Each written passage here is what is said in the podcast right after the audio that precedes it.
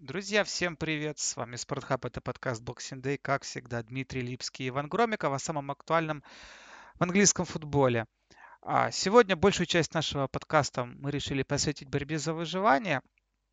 Так получилось, что в подкастах, которые вот мы посвящали вот перед самым стартом, да, можно так сказать, мы вот много говорилось о том, что а, возможно, вот этим командам, которые, там, 5-6 клубам, которые ведут эту борьбу, эта пауза должна была пойти на пользу, так как, ну, по сути, мало, ну, очень много из этих коллективов, например, там, взять тот же Уотфорд или Бормут или Вестхэм, а, ну, то есть эти клубы, которые на дистанции показали прямо очень сильный, э, очень сильный результат вниз, ниже ожидаемого, и как результат, в принципе, как бы в соответствии с силой их состава, возможно, им должна была пойти эта пауза как-то на пользу, но мы увидели, что все пошло не так.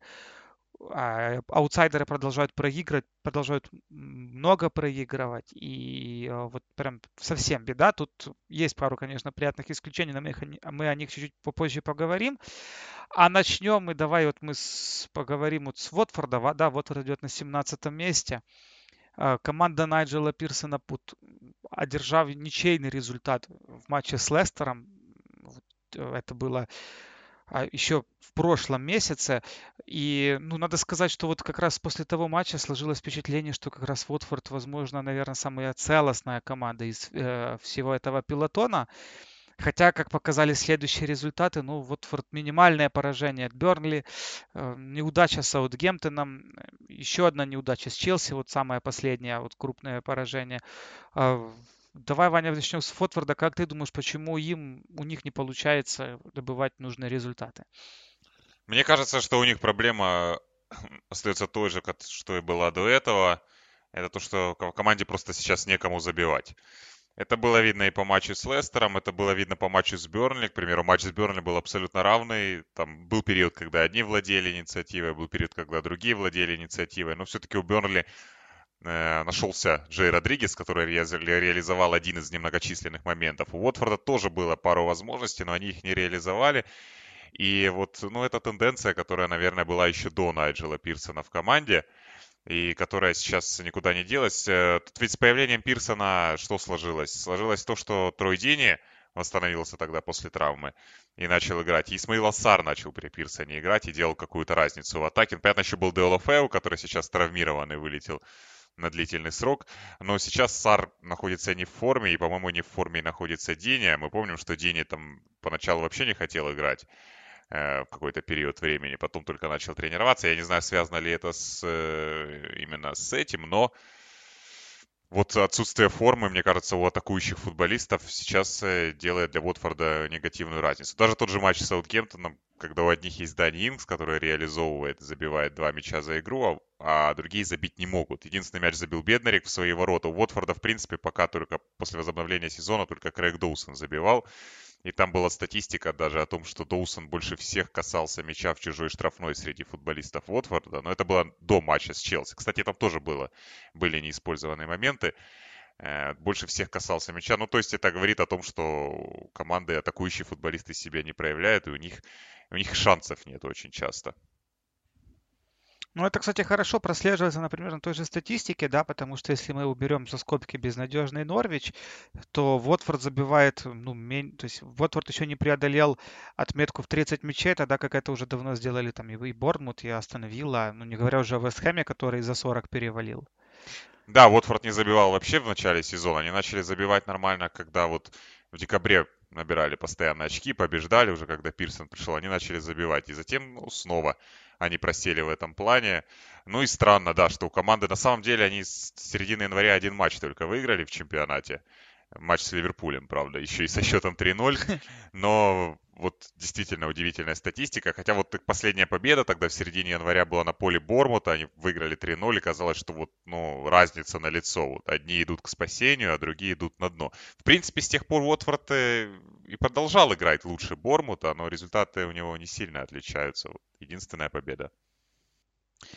А, да, кстати, по поводу побед, тут Борнмут тоже уступает всем своим конкурентам. У них 6, тогда как у Виллы с Борнмутом. А, вернее, Вотфорд уступает, да, своим конкурентам. У них 6 побед всего в чемпионате, а у Виллы с Борнмутом 7. Вестхэм Брайтон по 8. А, ладно, давайте поговорим об Астон Вилле. Астон Вилла провела вот на выходных, ну, не, еще один, наверное, невзрачный матч а, после ну, я не знаю, вот знаешь, когда они играли, например, с Улверхэмптоном, да, вот, ну, они же ведь до поры до времени держались, но все равно ну, не покидало ощущение, что на самом деле, вот, когда нужно будет, Улверхэмптон свой класс покажет, и как бы с, тогда с заменой Адама Трауре, это, вот, в общем, все стало на свои места. Там Уотфорд грамотно разыграл свои, э, ой, э, господи, Улверхэмптон грамотно разыграл там свои шансы, а вот Астон Вилла, ну, мучилась. И по-хорошему то же самое было с Ливерпулем, вот на этих выходных, когда и Ливерпуль особенно первый там провел просто ужасно. То есть команды там вообще закончили первую половину без ударов в створ. Ну и как понятно, что глупо, да, требовать с одной стороны, чтобы Астон Вилла там обыгрывала Ливерпуль, пускай даже там без турнирной мотивации. Но вот первый тайм как раз это был момент, когда вот Астон Вилла могла бы быть смелее, э, брать больше на себя, но Астон Вилла как-то вот ну, я честно скажу, это может быть, да, опять-таки звучит абсурдно в контексте того, что этот матч был против чемпиона, и что он был на Анфилде, где Ливерпуль вообще очков не теряет. Но вот как минимум смелости, мне кажется, Астон Вилла могла дать больше. Я думаю, они решили уже, что смелость не граничит с безумством по итогам первой половины сезона, потому что тогда как раз остановила, она и была вот такой вот немного наивной во многих поединках, она ну, массу очков потеряла, ведя в счете, она она пропускала банально больше всех. Она и сейчас имеет больше всех пропущенных мячей, у них 62, то есть даже больше пока еще, чем у Норвича. Но после возобновления сезона, в принципе, остановила пропускает меньше, и она более или менее, ну, более или менее нормально играет в обороне. У них уже есть э, вот пара Минкс Хаус, которая регулярно играет, нету Энгельса. Э, ну и эта пара выглядит получше в центре обороны. Ну и сама команда стала играть осторожнее. Думаю, с тобой об этом говорили еще в подкасте, который записывали перед стартом летним а о том, что ну, для Астон задача, она как раз на поверхности. Это наладить игру в обороне и стать более прагматичной командой, чем она была до этого. И, в принципе, они такой командой и стали. Другое дело, что они с другой, на другом конце поля ничего абсолютно предложить сейчас не могут. И тоже как бы баланс этот утрачен. То есть ну, баланса и не было, а теперь у них просто перекос идет в сторону обороны. В атаке команда ничего не показывает. Ну и есть еще несколько вопросов. Во-первых, у Астон серьезная вратарская проблема – после травмы э, Хитона. Она никуда не делась. Э, играл Ньюланд, который был до этого вратарем команды в чемпионшипе. Он играл не очень хорошо. Играл Рейна, который тоже играл не очень хорошо. Сейчас Рейна снова вернулся в состав. И ни тот, ни другой не, не устраивают Дина Смита. И это тоже в какой-то степени фактор, что команда не имеет сильного вратаря. Рейна уже таким не является, и Ньюланд таким сейчас не является.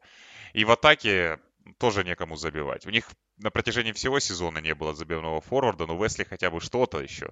Какие-то голы у него были. Сейчас, э, получается, играет либо Кейнан Дэвис, молодой совсем. Он ему доверяет, потому что он большой объем работы выполняет, в том числе и в обороне. Но в атаке ничего не происходит у команды. Этот Самата играл, тоже который пока немного забивал. Ну и мы видим, что Грилиш, на которого большие надежды, который в этом сезоне у них и забивал, и отдавал, он после возобновления сезона на игры повлиять э, пока никак не может для Астон Я думаю, что вот э, у них как раз случился перекос в другую сторону, и э, не получается. Ну вот я, кстати, вот а, когда смотрел матч Ливерпуля Астон Вилла, во время трансляции писал коллеге твоему Игорю Бойко, который комментировал, вот я ему пишу, там, слушай, а вот скажи, говорю, в трансляции, говорю, вот ты видишь, говорю, Грилиша, ну вот, а, футболистом, который, возможно, сегодня усилит какой-то топ-клуб, ну или там большой клуб. Вот. Но он мне говорит, а что мне, что мне о нем говорить, когда он банально не, не, не соответствует этому уровню. И вот тут у меня вопрос, как бы он реально не соответствует, или это действительно вопрос больше а, тренерский, поскольку вот ты сейчас правильно заметил, да, что вот вроде как у него поначалу неплохо получалось. Многие вообще там до, еще помню, до, до карантина отправляли Грилиша э, не то, что там, не только в прямиком, я не знаю, в основу сборной, но и, э, скажем, э, как в символическую сборную сезона, хотя я как-то тогда это казалось немного странно, команда плетется бог, ну, там, в зоне вылета. Вот. И я вот, знаешь, смотрю на Грилиша, ну, ну как-то, с одной стороны, возможно, да, не так, не так много у него поддержки, не так мало у него опций, но как-то он, мне кажется, не совсем охот, ну, пропала, что ли, охота или себя предлагать, или как-то больше брать на себя. Ну, то есть, ну, у него, конечно, еще манера такая, знаешь, более вальяжная, вот эти спущенные гетры, знаешь, как вот пас на метро, вот все дела. Как-то я так, ну, какой-то такой образ лично в моих глазах у него сложился, но, честно, хотелось от него большего видеть. Ну, я знаю, что Игорь не фанат Грилиша. Я понимаю, почему.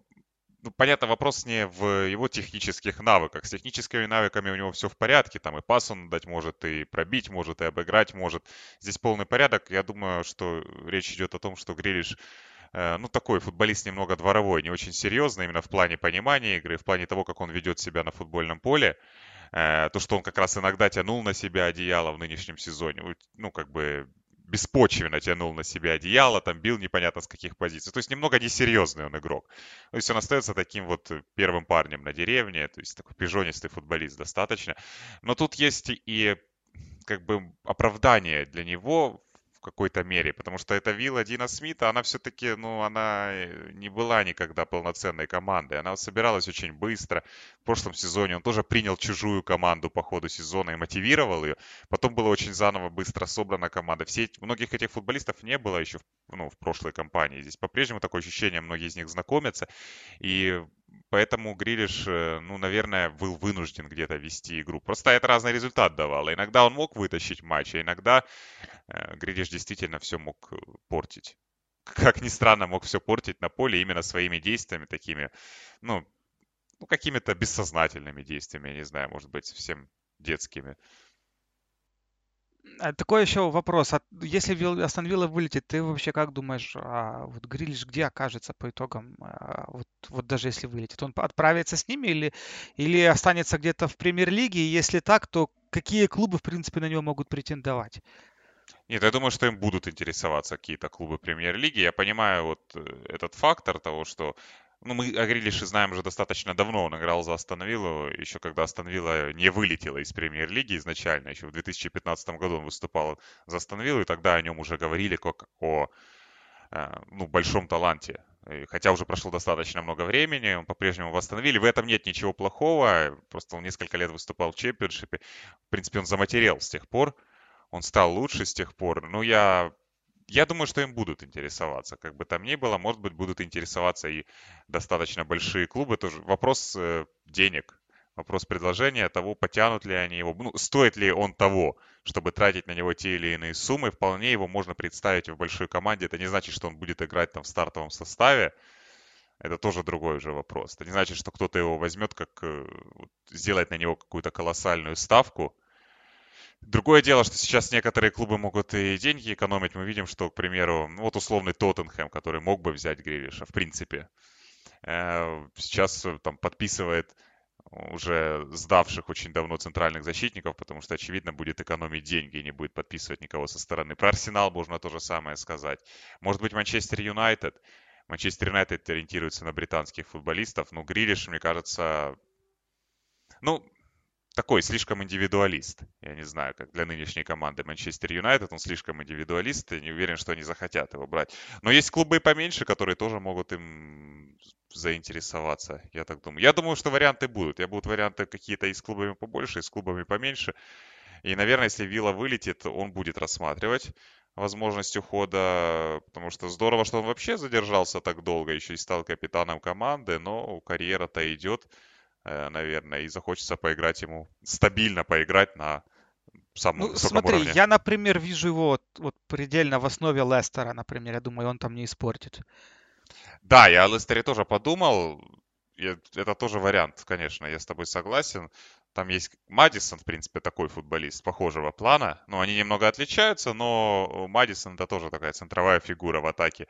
Лестера, который отдает и сам забивает, пробивает. Поэтому здесь тоже вопрос, будет ли играть Грилиш, где он будет играть и насколько ему удобно будет играть там, где ему предложат. Но, в ну, принципе, ну, Мадисон да. же, смотри, Мадисон же ведь а, ну, по сезону иногда и на фланге да. ну, смещался, и там он мог себя проявить. То есть, в принципе, у них, э, ну, с другой стороны, у них хороший и так подбор футболистов. Там, то есть и Тилиманс, и Мадисон. Ну, Диди, понятно, это опорник, его там позиции как бы не обсуждаются. Но, с другой стороны, я думаю, если там сильно захотеть, то, опять-таки, есть тот же Айоза, которого тоже можно на фланг построить, как это было в последнем матче. А, ну вот э, я по-хорошему, если говорить именно под основу, понятное дело, что там условно Ман Юнайтед или там, я не знаю, ну, Челси, там, кто-то там могут его купить, это понятное дело, и он там может там сидеть на скамейке.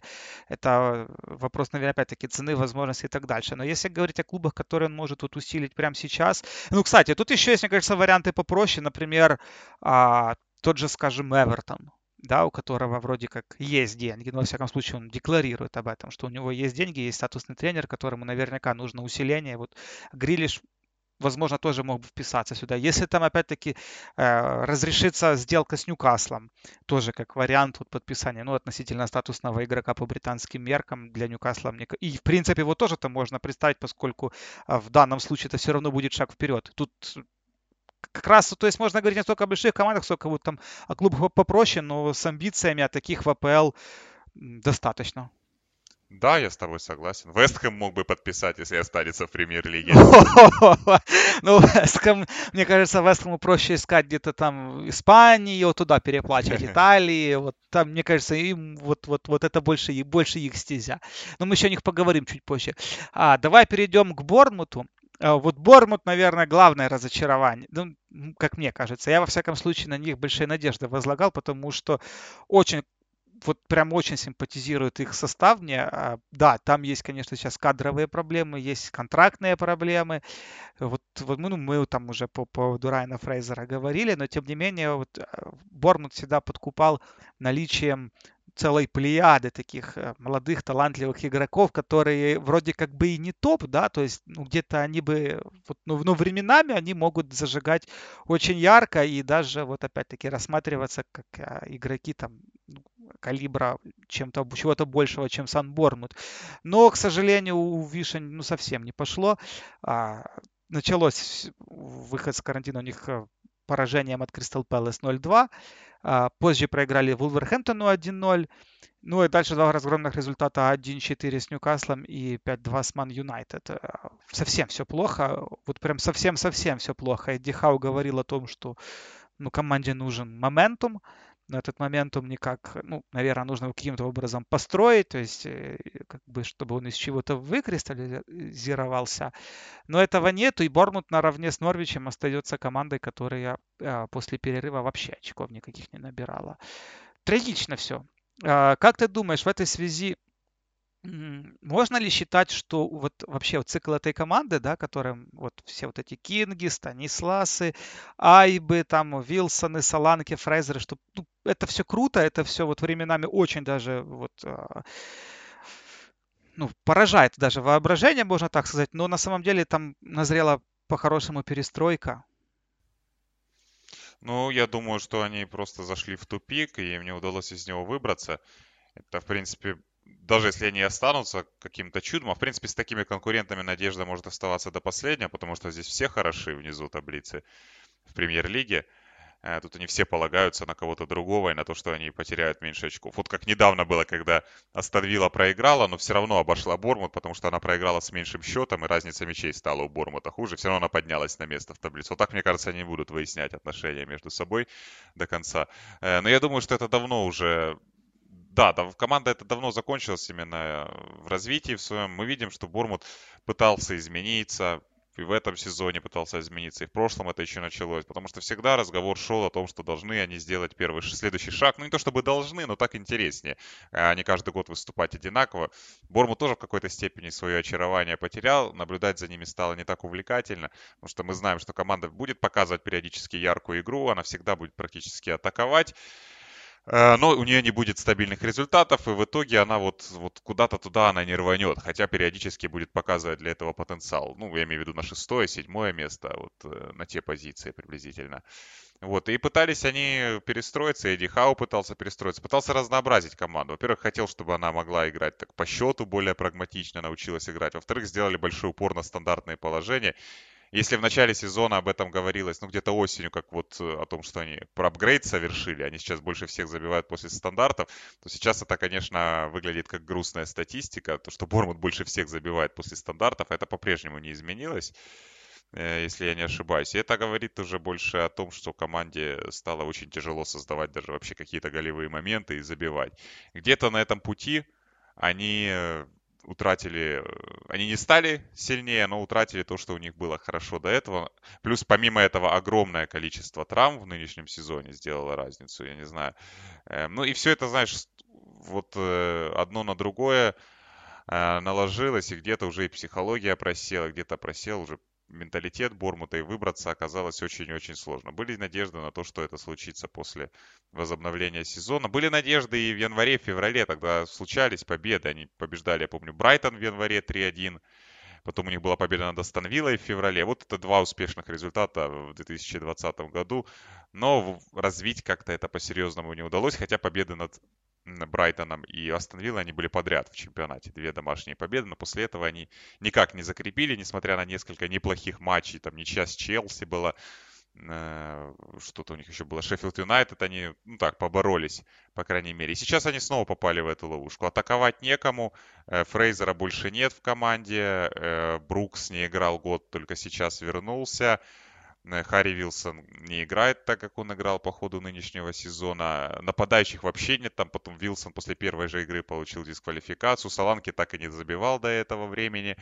Э, появляются вот эти все ребята типа Данжумы, э, выходят, они тоже не могут сделать какой-то разницы. И в итоге, на самом деле, Бормут и пропускает много, и проигрывает безоговорочно. А если кого-то и выделять приходится, то, как правило, каких-то оборонительных игроков, хотя и там индивидуальных ошибок хватает. Ну, в этом сезоне действительно можно похвалить там, я не знаю, Биллинга э, где-то, можно похвалить э, Льюиса Кука, можно похвалить э, кого там еще, Гослинга, который вот напомнил о себе, даже стал в старте выходить. Вот таких футболистов можно, каких-нибудь опорных полузащитников за некоторые матчи похвалить. Но в целом команда расклеилась, ее мораль, по-моему, сейчас на нуле просто, если она пропускает первое, так вообще, хотя вот с Ман Юнайтед они забили первыми, но это не очень им помогло. Поэтому вопрос тут уже именно в глубоко просевшей психологии, как мне кажется. Но это следствие всех тех нюансов, которые были. Катастрофический календарь у Борнмута до конца сезона. Я просто перечислю. Тоттенхэм, Лестер, Ман-Сити, Саутгемптон и Эвертон. А для сравнения у Астон Виллы Ман Юнайтед, Кристал Пэлас, Эвертон, Арсенал, Вестхэм – у Уотфорда, а, Норвич, Ньюкасл, э, Вестхэм, э, Ман-Сити, Арсенал. Ну, мне кажется, что вот у Борнмута прям совсем-совсем проходных матчей нет. Особенно, знаешь, когда ты видишь, как этот играет этот Саутгемптон, для которого сезон вообще только начался, по-моему. Э, вот, и ты на этого Дани Ингза, они, по-моему, там Хазин Хютель уже, по-моему, использовал в эту паузу как предсезонную подготовку. Вот, и, к сожалению, ну, не, благо, ну, не благовит а, календарь и есть очень такое, ну, стойкое ощущение, что Бормут, наверное, вслед за Норвичем пойдет, скорее всего, в чемпионшип. Касаемо Норвича, даже не знаю, ну, по Норвичу уже говорить бессмысленно, потому что уже мы о нем все сказали, и, в принципе, последние результаты тут все подтверждают. Но вот с Бормут я вот из этой тройки, скажем так, да, ну, Бормута, мне кажется, меньше всех шансов. Ну, я думаю, что я просто смотрю на то, что проигрывают все, все постоянно проигрывают, и поэтому э, шансы есть у каждого. Тут нужно оказаться не лучшим, тут нужно оказаться, оказаться наименее худшим из всех, кто застрял внизу таблицы. То есть где-то там можно очко больше набрать или лучше разницу мячей иметь. Но я согласен с тем, что Бормут выглядит максимально безнадежно, потому что Астон хоть и не стала побеждать сейчас, но мы видим, что что-то в ней изменилось. Результаты... Ну, объект, слушай, ну, а у Астон Виллы два, два очка уже, то есть два, две ничьи есть за этот период. Это уже как бы... Ну да, по актив. По их меркам, да. По меркам этих команд это действительно актив за этот период. Я думаю, они хотели больше, конечно. Они на матч больше сыграли, они же пропущенный матч еще э, проводили. Но, ну да, в сравнении с тем, что есть у Бормута, это неплохо. Ну а Уотфорд на этой неделе играет с Норвичем в четверг. Ну, это вот как раз, мне кажется, прям золотой, золотой шанс для Найджела Пирсона, потому что вот такой роскоши у, например, Астон Виллы нету. Да, Норвич это, конечно, большая надежда на три очка. А Норвич, это мы сейчас сами понимаем, но это уже команда, а, она закончилась, то есть она просто дисфункциональна вот вообще во всех линиях, поэтому вот тут, кто получает с Норвичем матч, э, ну, уже, как бы, думаю, имеет большое преимущество своих конкурентов, а Уотфорд на матч с Норвичем должен вообще ставить, ну, делать макс... ну, ставить все. Потому что, ну, если сейчас у них перед зоной вылета одно очко преимущество, то победа, она прям очень сильно укрепит.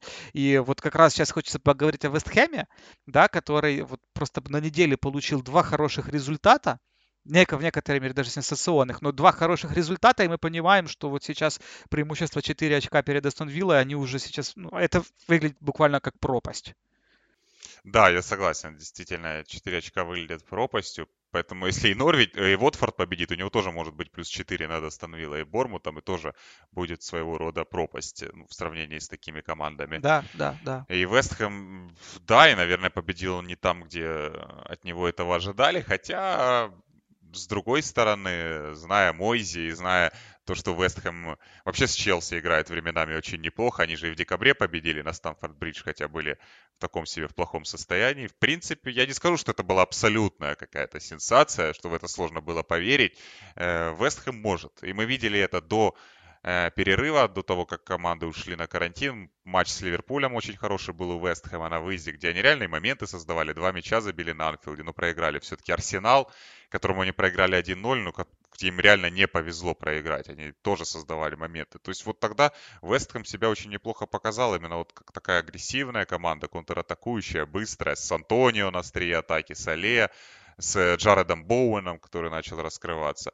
И мы просто этого не видели в первой неделе, в первых играх э, этого лета. А вот сейчас э, с Челси, ну и с Ньюкаслом, в принципе, тоже снова мы увидели вот такой Вестхэм, у которого, у которого есть хорошие футболисты, и эти хорошие футболисты играют как одна команда.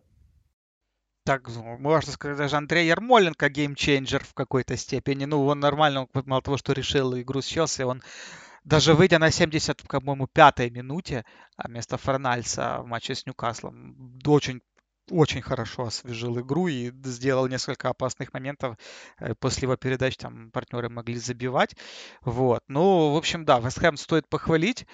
Опять-таки, с Челси мы уже сказали. Ну, кстати, мне кажется, матч с Челси в какой-то, возможной степени мне повезло, потому что э, где-то, может быть, и Челси немного провис, учитывая, что у них там плотный график, там еще Кубок Англии, и они вообще вот с этим графика два матча в неделю просто уже э, ну, с Вестхэмом были немного, немного не в себе, что ли. И вот здесь как раз Вестхэму, ну, надо отдать должное, что они, наверное, воспользовались этим, поскольку...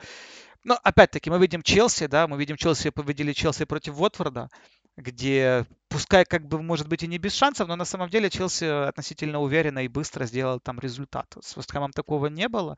Вестхэм, мне кажется, получил здесь какую-то фору. Но, опять-таки, отдадим должное, что они и воспользовались. Ну, э, фору получил с одной стороны, с другой стороны, у них чистый мяч забрали. Ну, вот, вот этот гол Соучика первый, э, да, который да, они да. забивали. Э, ну, я понимаю, что у ВАР всегда находятся там какие-то формальные причины, отменить взятие ворот. Но, в принципе, Вестхэм забил еще один мяч помимо этого. Но главное, что они проявили характер, потом еще и почти идентичный гол забили. Соучик снова на дальней штанге, которые уже засчитали. Поэтому, ну, мне кажется, что Вестхэм все равно э, очень хорошо себя проявил в этой игре. Ну, Микел Антонио, понятное дело, можно было не сомневаться, что если кто будет делать разницу для Вестхэма в такое время, то это будет Микел Антонио. Он был лучшим у них э, в конце февраля и сейчас тоже. Самое главное, что он здоров. Ну да. большая, тоже большой успех на самом деле для Вестхэма. Да, ну и, кстати, Соучик. Ну, Соучик в двух играх подряд забил. Он забил с Тоттенхэмом в свои ворота, а с Челси и с Ньюкаслом забил в чужие. И, в принципе, он неплохое впечатление производит как игрок, именно как опорный полузащитник. Вот он и Боуэн, они пришли по ходу сезона, и, ну, мне кажется, что это хорошее усиление для Вестхэма. Тут еще по, по поводу Соучика, а, мне кажется, стоит еще отметить, что он же сейчас э, играет на позиции Нобла.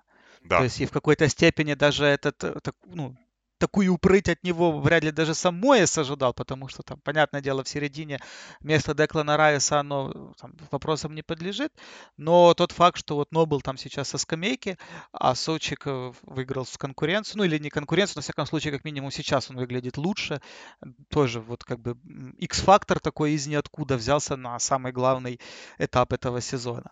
А, давай еще... Да-да-да. Э, Да нет, ну, хотел сказать, что Мойс, э, Мойс сказал еще, когда возглавлял Вестхэм, что победы, побеждать это то, чем я занимаюсь. Поэтому... Не, ну это слишком такой эроганс, мне кажется. Поэтому нет сомнений, ну, не было сомнений, конечно, в том, что Вестхэм в один день начнет побеждать, причем самых лучших соперников. Ну, э, талант, опять-таки, этому составу не занимать. А давай теперь еще коротко по Брайтону. Брайтон, наверное, из тех команд, которые оставались а, в этой опасной зоне, да, но он быстрее всех и решил а, свои вопросы, поскольку вот уже сразу после а, возобновления чемпионата отметился хорошим, ну, качественным или ну, кому, кому, кому что здесь больше нравится, да, победой над Арсеналом. Это вот прям стало хорошим подспорьем а, после а, выхода из карантина. И после этого вот буквально на выходных, опять-таки, Брайтон обыграл Норвич, тот самый важный матч, о котором мы говорили, что Норвич сейчас дает фору да, всем людям, которые решают турнирные задачи. И вот у Брайтона за четыре встречи две победы, одна ничья, то есть ну, еще ничья с Лестером.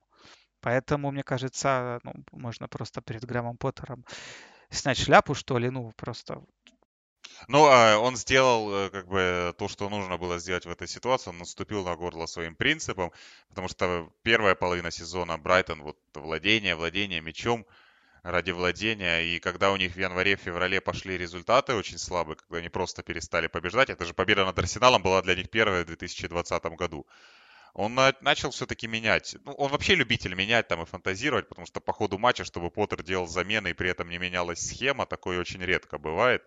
А сейчас, когда замен много, так схема еще несколько раз меняется по ходу второго тайма. Но самое главное, что они отказались от этого. Они стали играть, они стали отдавать мяч сопернику, они стали больше ориентироваться на оборону. И вот эти матчи, сейчас все сложилось э, для них великолепно. И с Арсеналом, с Лестером. Они и с Лестером побеждать должны были, если бы Мопе забил пенальти тогда, потому что Лестер ничего не создал по-хорошему до конца игры. С Норвичем они забили один мяч, спокойно дали Норвичу возиться. Вот и разница, кстати, большая между Норвичем и Брайтоном, потому что Норвич по-прежнему, у них 90 плюс 2, 90 плюс 3, они катают мяч поперек поля, я не знаю, чего они ждут абсолютно. Команда забила два мяча с игры в 2020 году Норвич. А Брайтон Брайтон изменился, потому что Поттер понял, ну, сейчас нужно выполнить эту задачу, нужно ну, остаться в премьер-лиге, потому что потом уже эта философия никому не будет нужна, э, никому не будет нужна. Мы видели, что случилось все с Джонатаном Вудки, там, в Миддлсбро, которому обещали э, много лет по контракту, что он будет строить свою команду, и тут раз стало страшно, и вот уже Нил Ворнок появляется снова.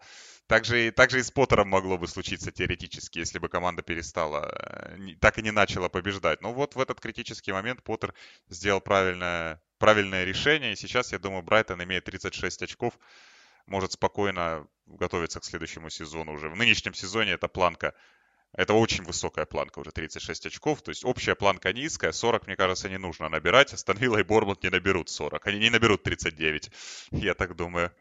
И Брайтон может уже расслабиться и играть в свое удовольствие. Может даже снова пофилософствовать, вот попытаться с Ливерпулем э, подержать мяч в ближайшем поединке.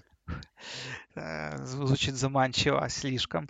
А, ладно, теперь давай. А, последняя тема нашего сегодняшнего подкаста. Мы сейчас вот обсудили а, команды, которые ведут борьбу за выживание. Давай еще перед сейчас быстренько резюмируем, э, что у нас турнирная таблица по очкам. Брайтон 15 36, за ним Вестхэм 31, э, дальше Вотфорд 17 28 и в зоне вылета Астон Вилла 27, Бормут 27, Норвич 21. Вот. А теперь давай поговорим, вот последний, а, последняя тема нашего подкаста, она будет касаться еще одного героя тура, это Джимми Варди, э, который выбил да, своим дублем а, показатель в 100 мячей в премьер-лиге.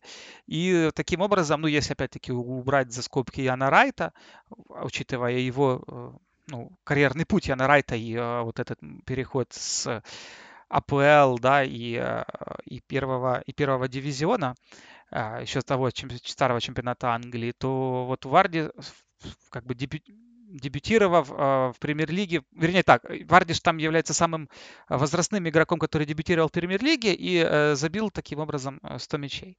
Вот. Ян Райт только выше него, но Ян Райт, мы по нему играл в Англии еще до создания премьер-лиги. А Варди, давай поговорим о Джимми Варди. Э, Джимми Варди сейчас 33 года, он лидирует в гонке бомбардиров. И опять-таки мы вспоминаем чемпионский сезон Лестера, когда вот вообще вся эта гвардия, которая собралась в том составе, это ну, безусловно, была сказочная история, и ну, на многих игроков Лестера, в принципе, это смотрели как э, ну, one-man season, но прошло время, и мы видим то же самое, что и Варди, и Канте, и Морес – это те люди, которые ну, ни разу не сдали, а наоборот только прибавляют, прибавляют и прибавляют. И как это удается Варди в таком возрасте, потому что с Канте и Морезом, в принципе, все понятно, они чисто по, ну, физиологически, да, можно сказать, в, сейчас в таком возрасте, что переживают прайм. А вот как это сделал Варди, опять-таки, тем более, что сам Варди, по-моему, ну, он не раз, по-моему, признавался, что он такой любитель и, и пивка жахнуть, и вот это все. Ну, был, был любителем раньше. Я так понимаю, сейчас он вообще не пьет, сейчас он очень изменил образ жизни, он там чуть ли уже не, не веган, он, ну, то есть он, наоборот, сейчас в обратную сторону ударился, чтобы как можно больше протянуть на этом уровне именно в английской премьер-лиге. Ну да, я думаю, что вот как раз Морес с тех пор вряд ли вырос. Ну, если честно, я понимаю, что он играет теперь за Манчестер Сити, но он остался, ну, в лучшем случае, таким же футболистом, каким он и был в Лестере тогда несколько лет назад. Канте, понятно, у него вообще роль специфическая. Он отправился в Челси и точно то, тем же начал заниматься, чем и занимался в Лестере. Варди при этом, наверное, в нем больше всего сомневались, потому что Варди был постарше их обоих. И э, Варди ну, всю жизнь играл на уровне низших дивизионов, и, ну, каз... ну возможно, кому-то казалось, что это вот такая вот вспышка его какая-то в карьере случилась, и продлить он ее не сможет, потому что и Лестер будет уже не так хорош, ну и вообще, он же просто забивает голы. А, но с Варди ситуация, видишь, как обернулась совсем по-другому, тем более, что он единственный из этой тройки не стал уходить из Лестера, хотя у него было предложение от Арсенала, и Арсенал, э, ну тогда летом 2016 года, Арсенал бы платил ему куда большие деньги, насколько я понимаю, из того, что я читал. И Варди при этом долго-долго думал, но все-таки отказался, потому что понял, что он очень сильно привязан к Лестеру, ему нравится этот клуб, эта команда, и он, ну, он хочет продолжать именно там, и это решение, мне кажется, было абсолютно правильным.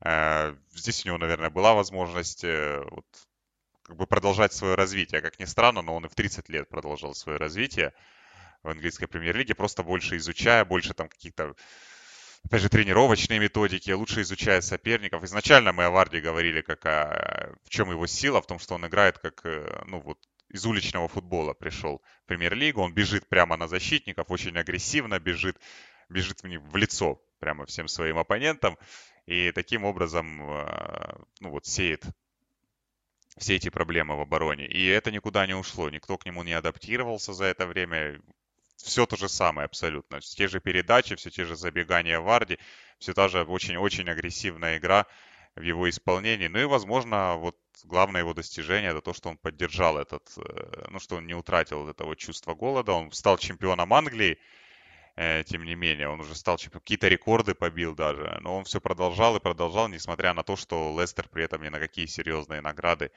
э, в дальнейшем не претендовал. Это сейчас Лестер снова стал там одним из ведущих, ну ладно, не ведущих клубов, но одной из ведущих команд в нынешнем сезоне. И Варди вообще может еще первый в карьере золотую бутсу выиграть. Безусловно, команда стала сильнее, и он стал забивать еще больше. Но вот то, что он поддерживал в себе эту мотивацию все эти годы и не ушел в другой клуб, это, наверное, э, впечатляет э, больше всего.